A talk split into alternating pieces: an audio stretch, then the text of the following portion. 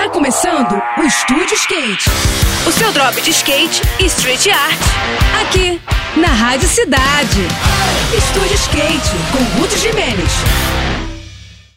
Olá pessoal, tudo bem? O Prêmio Brasil Olímpico é organizado pelo COB desde 1999, com os melhores atletas do país sendo homenageados por suas performances e concorrendo a várias premiações.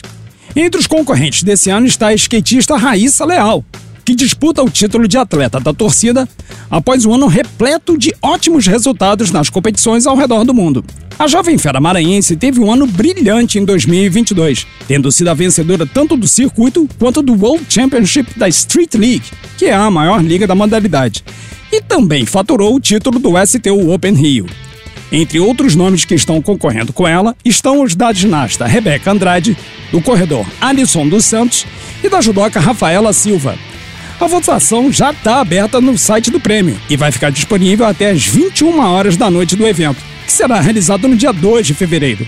Portanto, ainda tem bastante tempo para votar e torcer pela fadinha.